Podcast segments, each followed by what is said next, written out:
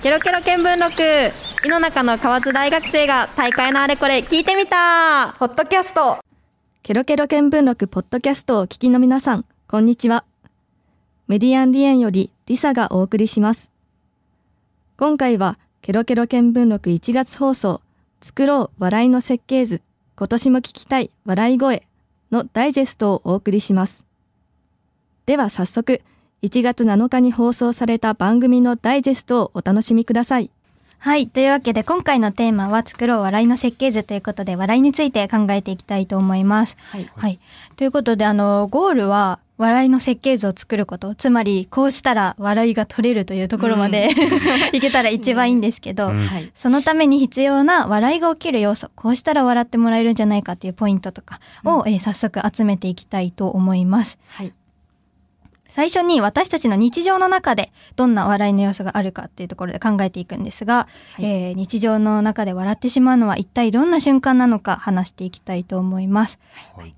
まず一人の時にふと笑ってしまうような瞬間っていうのを聞いていきたいんですけど、い。りさちゃんはいつ笑っちゃいますか？私は自分が何かミスをした時に、ちうん。ょっと一人で笑っちゃいますね。わかる。なんでこここう書き間違えたんだとか、もう1たす3は4じゃ、4だろう、5じゃないだろうみたいな、暗い極端ですけど、そういう感じで、もう自分のミスで笑ったり、まあ、あうんうん。とは照れ隠しで、ちょっとヘラヘラっと笑っちゃうことがうん多いですね。だからなんか怒られたりした時でも、うん。うん。なんかいろいろと照れ隠しで、なんかもうヘラヘラするなって言われることもあります。これは悩みです。それは別に面白くて笑ってるわけじゃなくて、そう、もふとちゃう。いちょっとごまかすために笑っちゃうみたいな。あーなるほど。笑っときゃなんとかなるだろうと思って、今まで生きてきました。すごい人生の話になっちゃったけど。土屋くんはいつ笑っちゃいますか？ちょっと僕も角さんと被っちゃうんですけど、うん最近めちゃくちゃ大笑いした日があって、うんうん。その日は朝学校行くときにうん家の鍵を閉めずに出たんですね。お？でまずそれに気づくじゃないですか、学校で。うんうん。で、学校の図書館にいたんですけど、はいそこで次スマホを忘れるんですね。スマホを忘れて、うん。そこからそのまま気づかずに学校に帰ってたんですけど、そこから学校帰り、その時自転車で行ってたんですけど、自転車で思いっきり田んぼに落ちるっていう。どういうこと？もう不幸が重なりすぎて笑うしかないっていう。え？そうそう。どういう経緯で落ちたの？なんか、めちゃめちゃその時夜で、うんうん。めっちゃ暗くて、普段曲がってる場所と、うん。一個手前で曲がったら、あ、あ？ないぞって。でそうそう。道じゃなくて田んぼだった。そうそうそ確かにね、あの辺の道真っ暗ですから。そうそう。おーた それは確かにもう不幸すぎて笑うしかないとうん。そうそう。いろいろ気をつけないといけませんね。次は、じゃあ、友達とか、まあ誰かと話している時に笑っちゃうのはどんな時かなってことあるんですけど、じゃあ、土はどうですか？最初。えー友達と話していて、うん。というか、なんか、本当学校の授業中なんですけど、うんうん。なんか例えば、この授業の先生がめちゃくちゃ誰かに似てるなって思うことありません？でも、それがなんか思い出せないみたいな。うんうんそういう時に友達がクリティカルで当ててくれると、うわ、そいつやってなって、めちゃくちゃ笑えるっていう。なるほどなんか。なるほどね自。分のイメージをなんか言語化するじゃないけど、うーん。そうそうそれだみたいな。そうそなるほどね。うん確かに。りさちゃんは？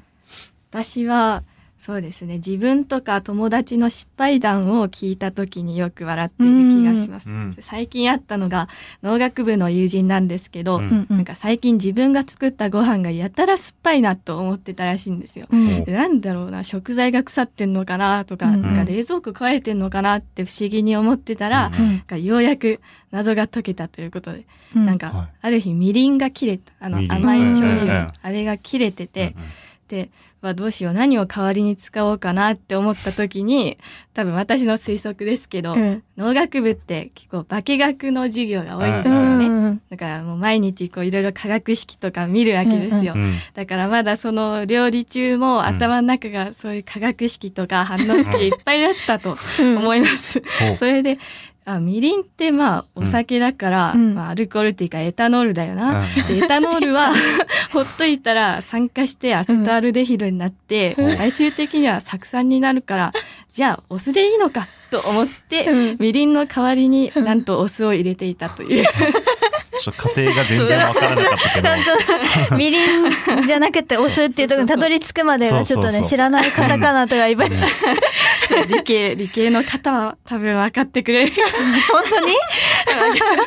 そうそうそう。だからもうちょっと予想外すぎて笑いましたね。うん確かに。みりんをお酢で代用しようっていうのは絶対思いつかないもんね。うん思いつかないそうなんか全然違うもん、もう。うん。ね、予想をこう裏切られるというか自分の常識のうん。こう裏切るようなことが来た時は確かに笑いが出ちゃうかもね。ううんうんで、ここまで、えっと、日常の中で、まあ一人の時でも友達といる時でも私たちがどんな時に笑うのかなっていうことを話してきたんですけど、はい。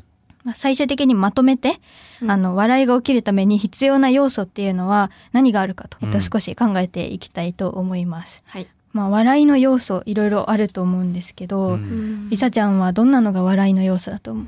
そうですね。やっぱり自分の予想が覆された時うに、ん。予想を超えてこられた時に、え、そうなるのっていうか、そう来るの、みたいな感じでうん。笑っちゃうかなって。なんか私のさっきの友人の話だったら、うんただ単にこう瓶が似てたから、みりんとお酢を間違えちゃったよっていうなら、まだわかるじゃないですか。なるほど。でも理系でえなんかそんな化学式とか考えて、うん。そういろいろ考えた挙句なんでそうなるのって 絶対みりんとお酢味違うじゃんっていう、うんうん。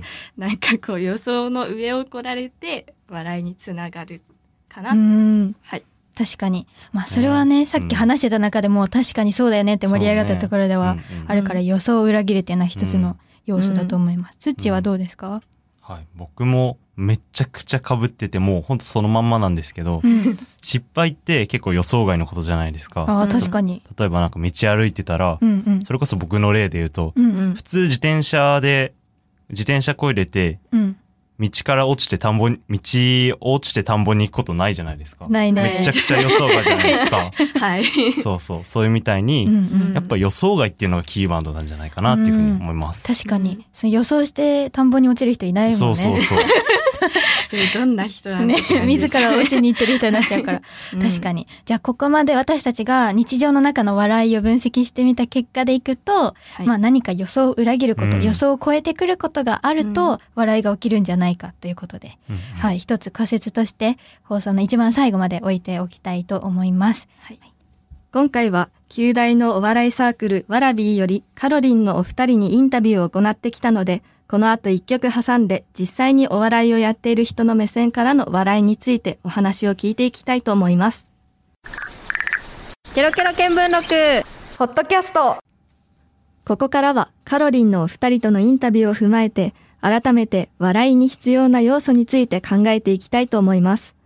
奥野さんがお二人と一緒に笑いの要素を入れたエピソードトークを考えてきてくれたそうなので、まずはそれをお聞きください。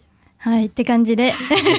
そんな風に、ねそんな風に振られるとすごく緊張するんですけど、まあエピソードトークなんでね、割と身近な話で、うんでもなんかこういうとこで笑ってほしいなみたいなポイントを入れつつ、うんカロリンさんの二人に、あの、アドバイスをもらいつつ、考えてきたので、まあどういうところにその工夫が入ってるかっていうのも皆さんも、えっと、聞きながら考えていただけたらと思います。よく聞いときます。はい。はい。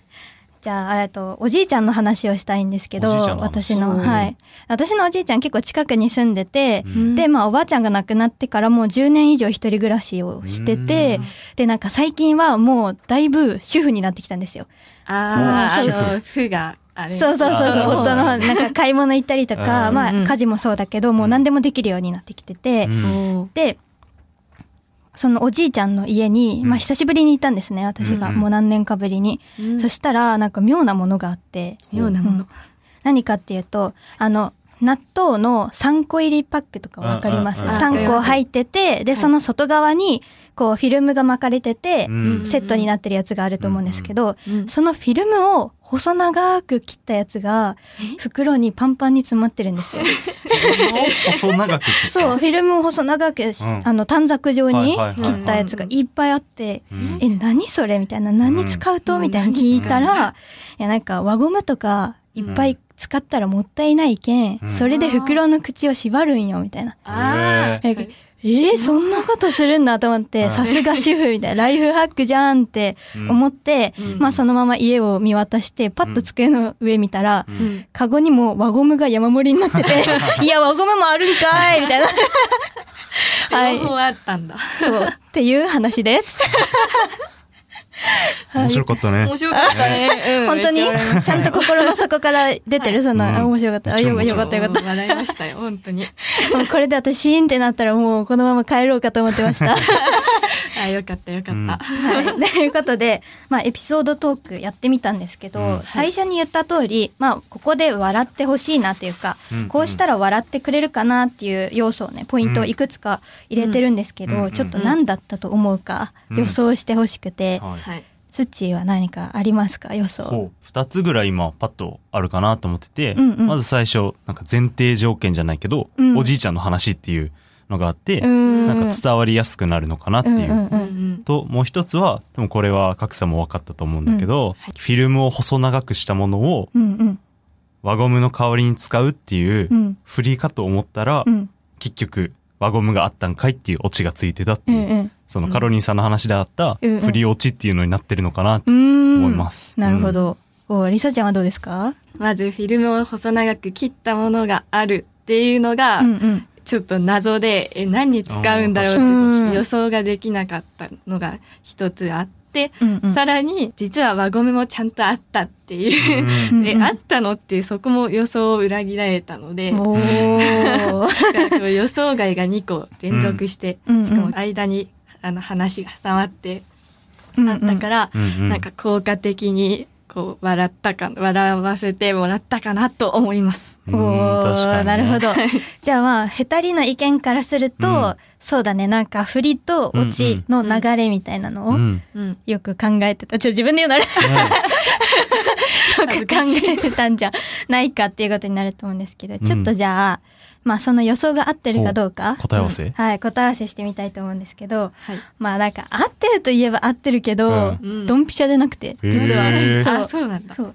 まず、一つ目は、うん。えっと、そのエピソードトークの本筋に必要な情報になるべく絞りましょうっていうことで。そう、あの、情報がたくさんになってしまうと、話があちこち行っちゃうから、うんうん。そう、なんかまあ順序とかも考えつつだけど、うん。まあいらない情報は削ろうと。で本当は、あの、おじいちゃんが主婦っぷりを、こうね、主婦になっててっていう後に、あの、最近はスーパーをはしごしに行ったりとかして、うん。安い豆腐を買ったりとかしてみたいな話を入れてたんだけど、うんうんうん。そこは言わなくても伝わるよね、みたいな話になったから、そうそう、うん。そこはまず削ってて、うん。なるほど。うん。二つ目のポイントとしては、あの、指摘してくれた箇所は一緒なんだけど、うん。うん。えっと、納豆のフィルムの説明の話だったんだけど、うん。そこで工夫というか、ここはもう意識し続けた方がいいかなって言われたのは、その光景が目に浮かぶように、例えば、うん。納豆の3個入りパックっていうのが、うん。頭の中に浮かぶように、あー浮かん。だ浮かん。だそうそうそうそう想像したもん。誰かっ一回て思った。そうそう、うん。しっかりパックが3つあって、それがフィルムで巻かれててっていう、うん。その映像が浮かぶような説明をしましょうと。あで、最後が、実は気づかなかったかもしれないんだけど、うん。輪ゴムもいっぱい取ってあったんだよね、の後に、うん。うん。いや、輪ゴムもあるんかいって言ったの気づきました、気づきました。気づきましたよ。なんかキャラ変わったなって思いながら、うん聞いてましたけど。これ岡本さんのアドバイスを取り入れてやったんだけど、うん。何を言ってたかっていうと、その自分が驚いたこととか、はい。今回だったら驚いたことだけど、まあ、他にも悲しいと思ったこととか嬉しいと思ったこと、うん。オチとなるその感情の部分っていうのをうん。もっと強調した方がいいと。そうそう。ね、最初は、その輪ゴムもカゴにいっぱいあったんだよの話で終わってたのね。うん。そう、だけど、それじゃもったいないから、せっかくならそのオチを最大限に活かさないと、と。なるほど。いうことで、ツッコミをちょっとテンション高めうにん。言ってみたら、うん。みたいな感じで。ね。感情表現を豊かに。そうそうそうそうそう。ノリツッコミ的な？そうそうそうそう。へそう、なんかツッコミを大きくした方がより伝わるよねっていうことで。ー確かに。うんそう、確かに。そこもアドバイスもらってました。とまあ、お二人が、えっ、と、教えてくれたところ、うんそれから今、つちとりさちゃんが指摘してくれたところで言うと、うん例えば、えっ、と、情報をしっかり必要なものだけにするうんとか、うん映像が浮かぶようにするとか、うん。あとは感情を大きく表現する。うんそれから、えっ、と、振りとオチをはっきりする。順序ね。はい、っていうところがありました。で、えっと、まあ、ここでいろんな笑いの要素っていうのが、うん。あの、こう、少しずつ集まってきたと思うんですけど、うん。それが一番最初にうん。私たちが考えた仮説と合ってるかっていうのを検証したくって、はい。はい。一番最初日常の中の笑いがうん。起きるための要素っていうところで、うん。予想を裏切るっていうのが、うん。あったね。ありましたね。そうあったと思うんですが、はい。その私のエピソードトークに予想を裏切る箇所はあったかな、予想？だよね。うん、うん。あったあった。そのあれ？輪ゴムこうフィルムを、うんうんうんまずフィルムを謎に切って保存してるっていう予想外なうん。行為と、うん。そして輪ゴムがあるのにわざわざやっていたっていう。おー。ね そうですね。普通輪ゴムいらんもんね。いらん。そのテープがあったらね。そう。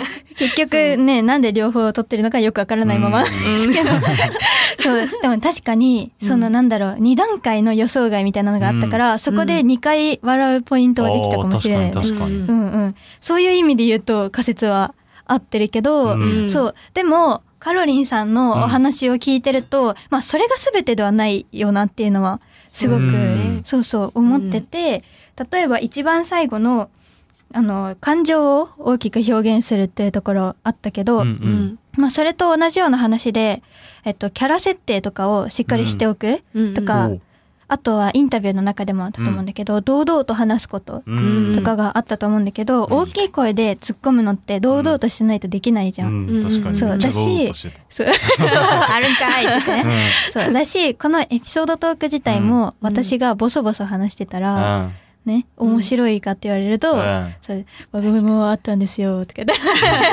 ね、笑えないから、うん。なんか私は結構、まあ予想外っていうのももちろん大事だけど、うん。うんその堂々と話せっていうか、うん。やっぱりこう笑わせたいっていうのを感情とかで強く出すっていうのはうん。結構大事なんじゃないかな。確にね。なんか予想外っていうのは、うん。そのネタを選ぶっていうか決める、話のネタを決める段階で意識することで、うん。であとはそれをどういうふうに相手に伝えるかっていう工夫かなとか、うん。確かに。はい。確か話し方。伝えるってところはね、うん。あのインタビューの中でも岡本さんが結構あれだね、意識されてたところだと思うんですけど、うん。話の順序でもそうだしその光景を、うんうん。映像を浮かぶような話をするとかもそうだし、最後の感情のところもそうだけど、ううんんすごく大事なところかなとは。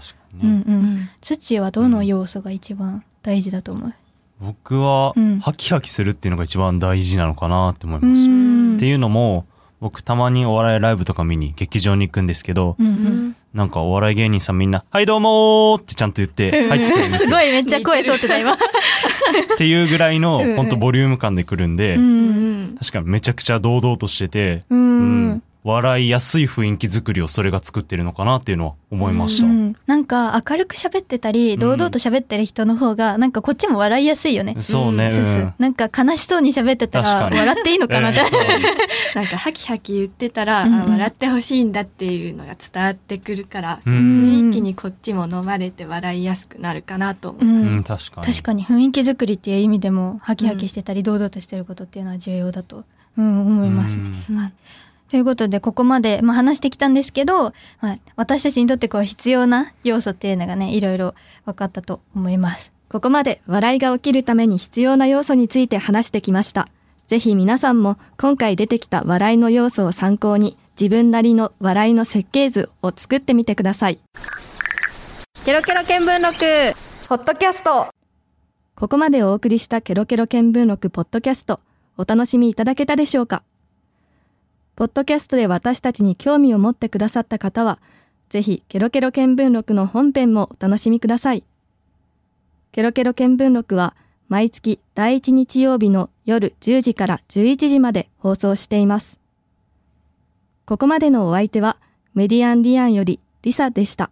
Love FM Podcast. ラブ f m のホームページではポッドキャストを配信中スマートフォンやオーディオプレイヤーを使えばいつでもどこでもラブ f m が楽しめますラブ FM.co.jp にアクセスしてくださいね Love FM Podcast.